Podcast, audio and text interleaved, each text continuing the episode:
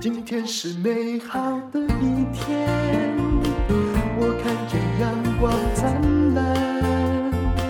今天是快乐的一天，早上起床充满希望。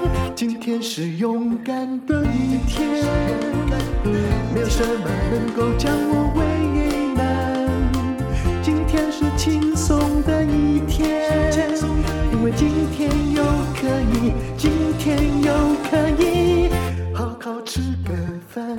欢迎收听人生实用商学院。我们今天邀请到的非常杰出的基金经理人沈宏达，沈宏达你好。呃，淡如姐好，各位观听众朋友大家好。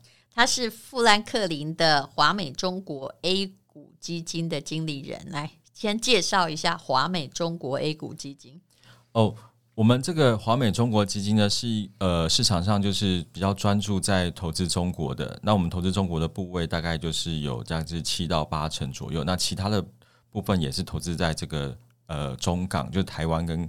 香港的一个部分了，等于就是那种像大中华基金的概念，以以以这个中国为主啊。是对，那我们特色就是我们 QF 的资产大概占我们三分之二，所以我们就是蛮多，就是可以透过 QF 去投资，有些在沪港通、深港通买不到的东西。嗯你 QF 你要跟我们的那个听众朋友需要解释一下，任何专业名词全部要解释。哦、来，所有很多人在外资去买当地的基金的一个、嗯、一个呃执照一个资格。嗯，对，那我们必须去把钱拿去，因为中国有分嘛，有如果有些呃股票是没有沪港通或是港股通的。嗯你如果没有 QF 资格的话，你是没有办法在当地的交易所去做买卖。是对，那我们有这样的资格，所以我们也去可以买这样的股票。嗯，比如说像呃近期比较流行的像创业板或科创板的股票，嗯哦，当然还有就是呃就是北交所的股票，嗯，这些可能都需要 QF 资格你才买得到。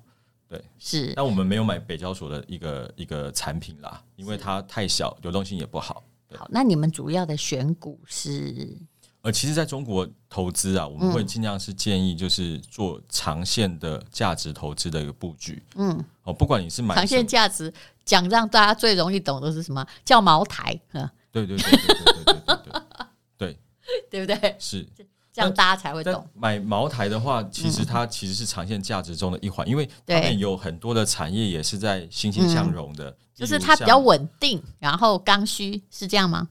嗯。不只是稳定，它也有一些产业在全球是占有第一名的地位。例如现在的太阳能，他们叫光伏，是，然后呃风电，然后还有就是呃锂电池这一块，他们的市占率还有这个都是全球第一嘛。像光伏呃就太阳能是全球九十 percent 的市占率。是，不过光伏我知道他们经历过很大的危难，呃，危难。就是他们的光伏产业啊，曾经是在这么多十几年来啊，曾经是一场屠杀战，呃，对，无锡尚德啊，对不对？就是保利协鑫，你买个股，你一定死很惨呐，对不对？而且那个都是有经济学上的成因，这个就很像科技股了，因为科技股它是。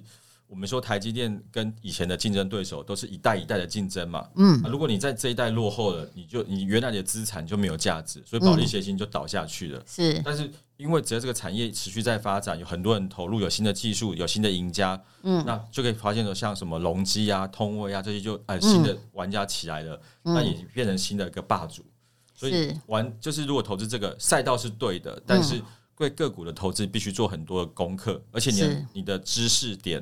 如果你一直没有更新的话，可能过一两年就没有用了。是是，对。其实，如果你真的要说中国的个股怎么投资，我也劝你个人不用研究，因为它真的很难研究。而且，在中国的投资的话，其实政府也还是一个领导性的作用。你真的不知道政府怎么。如果当时，比如说两年前，搞不好那个教育产业啊，吼。也算是一个哎，那个叫什么长期稳定的，看起来没戏啊，不过卡贝亚隆西啊，就是因为政令改变。嗯，对。好，那么我们来谈一谈哈，这个中国经济的第三世纪的观察和展望。呃，我刚刚有跟沈宏达聊过，我说，哎呦，我同学也一直在转那个任正非啊，大佬哈，华为的大佬出来的演讲，也就是说，哎，各位，寒气已经降临啊，啊，就是。连大佬都很诚恳的感觉就是说，嗯，目前我们遭遇的状况实在不太好。那你怎么解读？哎、欸，其实这分两个方面呢、啊。如果就科技业本身啊，其实你如果在台湾，我们其实呃同行啊，大家去研究台股的，然后半导体有比较有一些呃深入的产业线人脉的人都知道，其实大家都对于这一波的呃库存修正是比较担心的，因为很久没有看过科技业或者说 IC 设计公司要准备在第四季要 write down 或 write off 的库存，就是。提列库存叠加损失。是。对，那这个可能对原来的获利就要少一截，然后对明年台积电在第二季的法说说，二零二三年开始会有数个季度的库存调整，嗯，表示这库存调整要拉很长，数个季度应该不是只有一或二。所谓的调整，就大部分是说不太需要那么多了，我客户本来跟你说要买买我的买你的芯片，但是我现在说哦，对不起，我往后拿货。往后两个季度拿，那你和营收就会差很多。嗯，那因为科技业的这些 component 就是零组件，嗯都是有时效性的。我每年换一支新的，推出一支新的型号的手机，嗯，你帮我备的料，明年手机的料可能就不能用了。嗯，那所以这个地方可能就要记提列你的存货叠加损失。那所以今年底是一个很难熬的一个时间点，那明年上半年是大家在看什么时候下半年有没有机会复苏的点。是，那所以。回过头来说，华为讲这个话，其实因为它也是消费电子相关的嘛，是也是很合理的啦。嗯，对。好，那如果哈，当然如果你是股票的话，他告诉你他不乐观，但是基金的投资人显然应该要把不乐观当成某一种乐观的基底来看。嗯，如果以中国的股价来讲的话，就是第一个，我觉得。它之前先跌了嘛，这大家都知道，先跌了可能会先反弹嘛，这是第一个，它经济可能先走走出来。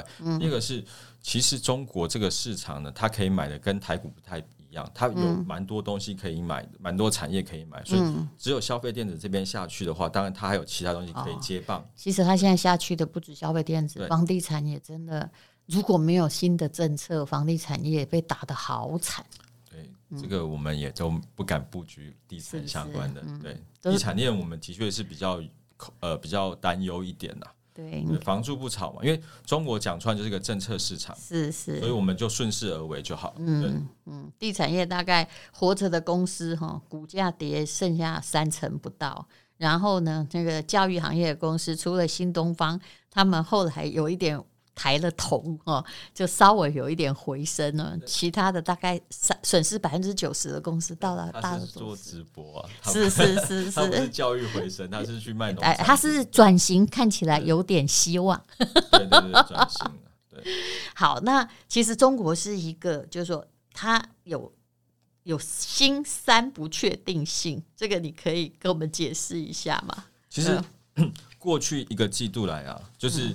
呃，中国的表现性挺好，它从四月下旬大概低点在四月二十七号开始做个反弹，嗯，嗯，那主板的部分要包含沪深三百这些，大概涨到在七月初啊就见高点开始做盘整整理，嗯，然后中小型的股票这一波大概走到就是上个周，嗯，就是活蹦乱跳到上周，然后开始出现比较明显的修正，对，因为我看就是一座山，现在又到山底了嘛，对，对不对？以最近来说，这个月来看，嗯、对，那。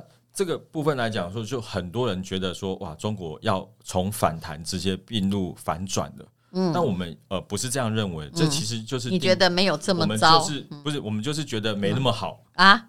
对，短期间不会那么好。是，你你你，因为我们对中国的定义是你要做长期投资嘛，嗯，那你应该在每波就是。低点的时候去做投资，如果是基金是这样嘛？对对对对，股票如果你一直在低点哈，如果它低点很长，中国的特色叫低点很长，那你就要可能要撑很久。对，基本上你还是要买与时俱进的调整你的投资组合。你手上如果全部都是十年前的那一些股票的话，嗯、那你可能就是没有办法去适应现在的市场了，因为它变化的挺快的。对，那我们我们说到不确定性是。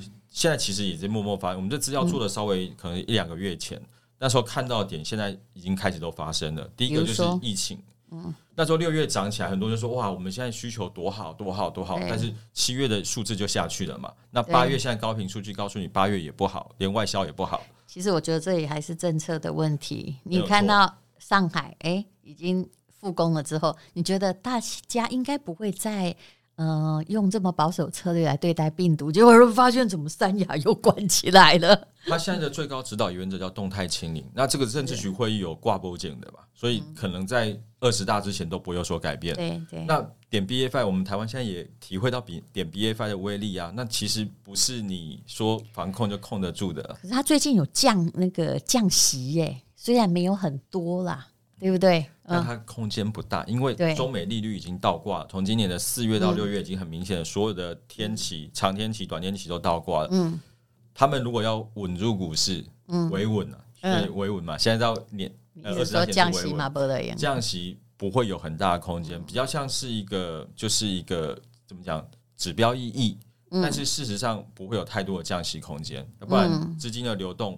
也会对他们造成一些困扰。嗯，对，人民币最近也是趋贬的嘛。对，因为他就是想要就是降息嘛，就会变成货币贬值。货币贬值就是想要让出口经济再好一些。货币呃，就是呃呃，就是降息嘛，让你地产的压力没那么大嘛。但问题是现在你房住不炒的这个政策压着，其实大家也没那么就是只要政策没有什么改变，包括疫情，包括地产哈，房住不炒。那你也不能够说只是将其让东西变便宜，外国买你这样是不够的啦。现在的问题不在于供给，而是在于需求。是对，其实全球都一样。这一波景气下行，现在最大的解决问题的点应该是在需求。嗯，对，所以应该是短期间之内，这个如果你看这方面的话，的确它是会恶化的。哦，所以我们要找，所以我现在已经在三的下面，你认为它要反转，其实。没有那么快。呃，如果是整个局势的反转的话，我觉得因为政治嘛，嗯，政治要等二十大之后才有转的空间。二十大后有什么？但也可能没转。二十大之后就 继续动态清零。二十大以后就一中了嘛，嗯，那就新的领导班子上台了嘛。然后十一月十五号，习大大就要去参加 G 团体了嘛，跟普京一起手牵手。对，然后。这个也就是一个很有有一些政策呃国际氛围和解的讯号，可能在这边会出现，然后政策的转换也可能这边出现，然后十二月就是中国所谓的中央经济工作会议，对，那就会把来年的经济工作部署讲清楚。所以我觉得看你的眼神，应该还有你刚刚说的话，你蛮乐观的啊，因为乐观是年年对年底还蛮乐观的。我觉得是，嗯我们我因为现在规划就是其实也比我们。预测的晚了点了，因为我们本来觉得八月直接跌下去，但是它是到现在才开始又又开始跌嘛。那所以这个整个修正的话，到二十大的空时间点已经不多，本来想说先下去，然后到二十大刚好维稳拉起来一下，然后二十大会往上走。那现在可能就是到二十大之前都还是一个一个比较就是盘整的格局，然后转向他他们很流行一一招叫 rebalance，嗯，就是。先前涨多的反弹的时候涨最多的啊，就开始快速修正，然后反弹的时候没有涨的好东西，嗯，前提都是好东西啦，嗯，然后开始在这个波下面再涨涨起来，因为他们现在的今年是没有所谓的增量资金，就是比较都只有一套资金在玩，对，所以就大概会是这样的一个格局。我看他那个上证指数啊，其实真的又回到了今年的快要最低点那个附近了，嗯，但是哎，未来。可能还是有它的改变的可能，就对了。所以，呃，那我们要怎么样来看？因为很多人手上是有中国 A 股的基金的，像我就是每个月都还在扣嘛。嗯，因为它其实如果你拉长时间来看，就是中间的波动很刺激。对，但是它往往如果你可以拉长时间来看，没有停扣的人，你其实长期来讲都会拿到不错的报酬。嗯，但中国的确就像我刚刚跟淡如姐私下聊说说，它是需要一个。做获利了结的，所以每次它喷出行情的时候，对，都之后都需要做一个获利了结，然后再重新再扣上去这样子。而且这一二十年来哦，中国的为什么时候获利了结，比其他市场看得更加清楚。那个叫那个旱地拔葱，突然那根线不知道为什么它可以从两千突然涨到了四千、五千点，而且是极短的一个时期。但是它跌的时候啊就是。之前那个上证在那个两千点附近，真的可以一爬哦，不管别的国家是怎么样往上增长，它可以一直在那个泥巴地里面赖着不走很多年。你要有耐性，对不对？对，而且重点是它其实就算指数没有行情，也不表示整个基金没有行情啦。因为像一六一七年。指数没有什么太大的波动，但是所谓的漂亮五十就涨得很好啊，嗯、就是刚刚您提到的茅台这一块。是就比较对。有有可信度的股票了。一八年中美的这个贸易战之后，嗯、呃，一九年这一段是半导体涨起来，然后接下来新能源涨起来，嗯，哦，所以现在他们都讲说这是呃比较成长的一个部分，尤其像新能源跟。呃，新能源车这两个领域，他们在中国，呃，中国的这个实力在全世界应该是排名第一啊。嗯，对，所以这也是大家往后影响整个科技走向很重要的两个产业嘛。嗯，那这个可能就是我们也是要观察或者是投注的一个重心。对，所以这个也就是这个富兰克林华美中国 A 股基金的目前所看到的东西，对不对？对，哎，真的哎。里面有这个，你说消费领域有没有趋势向上的医药、周期见底的猪猪，还有刚刚讲那个高端消费的白酒，哎，那个已经讲了嘛？猪是谁呀？猪就是猪肉啊，就养殖业啊。啊哦，嗯，台湾就是普丰、大成这些公司，哦、有没有？所以呢，啊、大陆是大陆是养猪，他们是从去年开始赔钱，嗯、然后。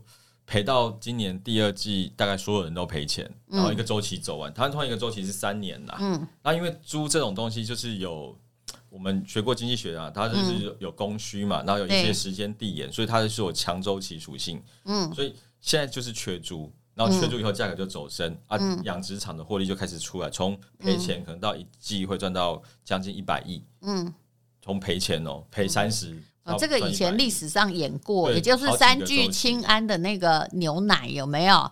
那个时候就是学小孩吃到毒牛奶死掉的哈，就很多嘛。然后美国呢，就有人就是看上了说，哇哦，中国的那个那个奶牛市场哦，就在最最，因为它缺，于是他去投资。后来好像那个公司卖给蒙牛吧，赚了很多钱，三倍。一个风投公司，哎，对对对，现代牧业啊，所以现在猪现在已经到了当时那个悲惨的牛的状况了嘛？它它的确的确在能繁母猪的部分呢，因为能繁母猪是猪的出栏的领先指标，大概一年，它已经跌跌跌往下再修正十几个点了。嗯，所以其实现在以中国每年要吃大概，呃，我看哦。五五五六亿头猪，六亿头猪的这个状况，猪是我们这个华人主食，而且是便宜的蛋白质来源，是是。相较于牛肉啊，或者是其他羊肉，它其实、嗯、当然鸡肉更便宜啊，但很多菜系是鸡肉不能做的嘛。嗯，对。那所以猪是一个很好的来源，而且这个是真的是刚需的。我们刚才提到刚需嘛，就是你今天不可以在外面的餐厅吃，因为疫情管控，那你会买猪肉回家自己煮嘛？嗯，对。所以这是一个我们看到很确定的。所以我们在我们刚刚讲到药啊、酒啊、猪啊这三块，都是我们认为是今年下半年消费的刚需。是，对。好，我刚我看到你们的那个前十大的持股了，哇，猪占很大的部分呢。其实我对个股不熟啦，什么牧原，对不对？不太一样啊。对，牧原股份哇，占那个持股六趴，对不对？它是养猪龙头。对，第一名，那温氏是第二名。是，对。哦，你看加上那个。畜牧业占你们基金的很大的成分，对不对？对，嗯，哦，然后再来就是，你看像比亚迪、宁德这样子，哎，对。比亚迪就是有关于这个新能源的汽车，哦，哦，宁德也是电池的制造商，嗯、哦，好，如果这两个都是全球前五名的锂电池制造商，嗯、对，你这个挺稳定的啊。贵州茅台加上山西汾酒，加起来也有十趴。好，因为因为现在往下面看哦，就是可选消费，呃，可以可以呃可以投资的产业不多了，是，所以我们就采取集中的一个呃去投资这个产业中比较有希望产业有希望的公司。没有，本来就是，我觉得大陆的 状况就是，你最好投最大的，或者是前三大的公司，那个小公司出的问题实在太多了。对，嗯。然后这一波的话，因为小股票最近表现的特别好嘛，而且大公司有先回档，嗯、所以其实这些大票相对来讲，它的呃下档风险比较小了。嗯，所以说持有这样的一个投资组，我们最近也是觉得比较安心。是。对。其实前不久啊，那个因为波克夏的财报不太好看，所以我在买那个波克夏。那看到你来呢，我就开始哎，突然想到了，观察一下贵州茅台，嗯，其实说真的哦，虽然大家跌得乱七八糟，它还好好不好？对不对？就是我们也是调整的嘛，因为老实说，你现在去告诉大家投资者说，哎，现在是多头，嗯，我们要买贝塔很高的股票，嗯，报酬率很大，嗯，谁会相信？不可能。我们其实现在看到，就是明显全球经济在往下滑，需求有很大的问题，那这需要时间去调整，嗯，那你在空头的时候，你就要有空头的因应之道了。是，对，这是我们目前的想法。所以你现在完全，哎，你们这个十大持股没有任何房企哈？没有，不会。跟淡如姐报告一下，如果我们我们主管机关也很负责啊，如果我们那个这个买的地产股，每个月他都会做问卷嘛。哦，对，然后我们买这个，他就会叫我们说要列上去，那你搞不好还续名理由说为什么你要这么看好？原来是这样，这个我就不知道大家把关了嘛？是，原来政府做的这么仔细啊。但是工会都会来问的。但是来让我们讲一个题外话，你是不是也觉得就是说各地的那种房企控管，有时候什么限价啊，还有限什么啊，其实是。呃，慢慢他们还是会改变政策。嗯，我觉得中国现在我们最期待的，假设你投资中国，看到什么一个讯息出现，你会建议大家就是很明显去投，就是只要是主要是地产还不是重点，地产因为房租不炒，短期之间变化的几率不大。但是如果看到疫情防控的这个呃这个政策出现的转换松掉，决定与病毒共存。因为现在毒性也没那么强了嘛，嗯，那如果是这个政策出现的话，我觉得所有的东西都会变好，嗯，对，因为你所有消费场景啊，然后旅游啊什么，全部都可以有办法拉开，不然现在其实没有人想要去跨省游，因为你可能上海关了三个月，去海南玩了一下，又被海南关两周，对，在三亚本来玩得很高兴，后来在饭店要付很高昂的房租，我同学就这样，还要每天下来做核酸，他觉得他人生真的是太灰暗了，所以。我们团宠旅游旺季是金九银十嘛？这个我们也不认为是 OK 的。今年大家都不会想要去跨省游。是，好，那这个无论如何，其实我有一个我有持股的公司啊，但做决议的人，我参与的很大部分其实是很有很多的，就是大陆，尤其是珠江三角洲附近的房子。那我们也有踩到恒大的事件，但是哈，其实。各位也不用那么悲观了。我后来发现一件事情，就是你如果买那个很大的公司哈，出事了政府会负责；你如果买那个很小的哈，就可能会有烂尾楼，因为恒大的所有盘全部都被接了。嗯，所以不然差一点哦，我也很难对公司的人交代。好，所以啊，大陆的其实。主要我们讲了半天是希望你也不要投个股啦，但是无论如何哦，反正中国的经济对我而言呢，我个人看法是它一定要有转环的啦，而且它还是就是如果你用长期来看，它还是一个经济正在成长的国家，这是不太会改变的，因为其实没有任何的道路可以，就没有任何的退路可以往后走。对，没有错。那只是说，短期内之间就是二十大之前就是维稳，所以我们所有期待或什么呃政策的亮点，可能都要在那之后了，因为毕竟是为政策服务的一个经济体嘛。是，对。但是我我们觉得，就是第一个，他不会把想要把这么大的一个盘子给搞垮，嗯，所以他一定后面会有出台一些政策，对对，来把它做支撑。所以年底很精彩，年底一定会有很多的新的亮点，而且对于明年，他们一定会有很多的想法。来帮新的领导班子来壮声势啊！哦，就是你的意思，就是说他其实不往上也不行。对，我基本上觉得，虽然降息力道不大，但是这至少预告了一个决心，就是我们还是想要把经济稳定下来。嗯，好，那呃，我刚刚也曾经跟哈。呃，我们这位基金经理人沈宏达说，我的确在二零零九年的时候，就是也是买这个大中国型的基金哦，因为我认为帮小孩买基金一定要买一个跟他一样会成长的国家哦，然后那个范围是越大越好，因为你也不想承担过大的风险，我也不加嘛，反正就每个月一万。后来呢，在小孩八岁的时候，你看。一年大概就是九十六万，加上压岁钱，算我投一百二十万，好不好？而且是每个月一万一万这样投，八年之后哦，呃，竟然就是有我我拿他的钱去买上海的房子的时候，叫他帮我做个股东的时候，其实是拿回的领回三百多万。但是我目前也没有从那时候开始，我从来不停扣，因为一个月一万嘛，我觉得还好。目前的损失大概是本来还好，本来有挣哦，就是疫情之后本来还反正，后来大概是跌了三十趴左右吧。可是这是叫可以承受，因为我知道我以前也是这样，就零九年那个金融风暴的时候，就慢慢在底部生存生存，后来一根这个线拔上去，就是诶，其实还是有加倍利润。基本上只要这个经济体，我们可以认定它长期是增长的，嗯，然后呢，它的竞争优势越来越强，其实我们可以有人说叫赌国运嘛，对，但我们可以希望它就是可以参与它的成长，那。用长线保护短线的思维去分批布局，嗯、我觉得是一个、嗯、呃比较适合投资中国的一个策略啦。